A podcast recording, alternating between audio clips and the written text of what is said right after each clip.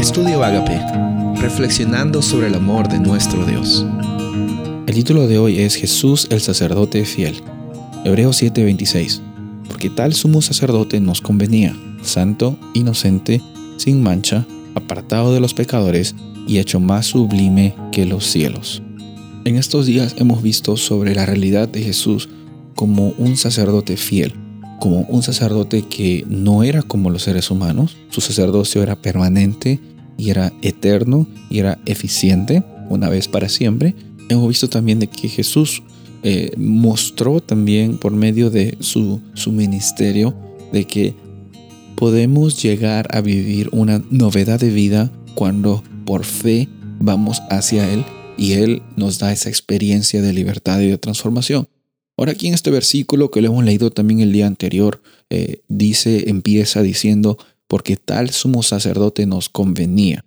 En otras palabras, no es que nos convenía y por conveniencia vamos a Jesús, no, lo que quiere decir aquí eh, el autor Pablo, lo que quiere decir es que era lo que nos falta, era lo que necesitamos, era literalmente esa pieza vacía que muchos de nosotros intentamos buscar llenar por algún tipo de adicción, algún tipo de, de, circunstancias pues, que no son agradables y, beneficiosas para nuestras vidas.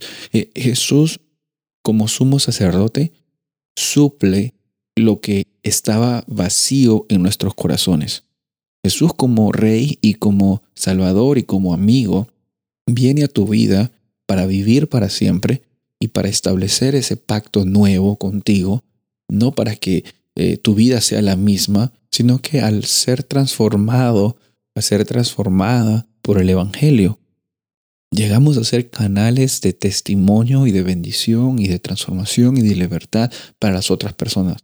Todos estos días hemos estado enfocados en eso, en la realidad de Jesús como un sacerdote, como un intercesor, y la realidad también de nosotros como real sacerdocio, a la oportunidad hermosa que tú y yo tenemos de mostrar a Jesús en nuestras vidas.